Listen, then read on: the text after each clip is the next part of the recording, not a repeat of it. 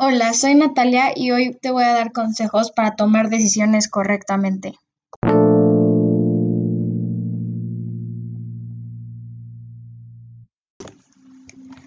Para tomar decisiones siempre debemos de tener en cuenta nuestros derechos y tomar nuestras decisiones con nuestro propio criterio. También tenemos que tener en cuenta nuestras libertades y saber que todos tenemos libertad de expresarnos.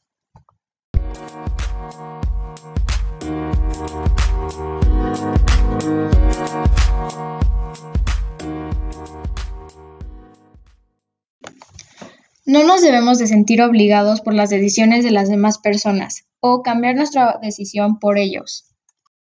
Es importante que siempre tengas claro qué está bien y qué está mal para ti, para que siempre tomes la decisión correcta y nunca dudes de tus decisiones. Gracias.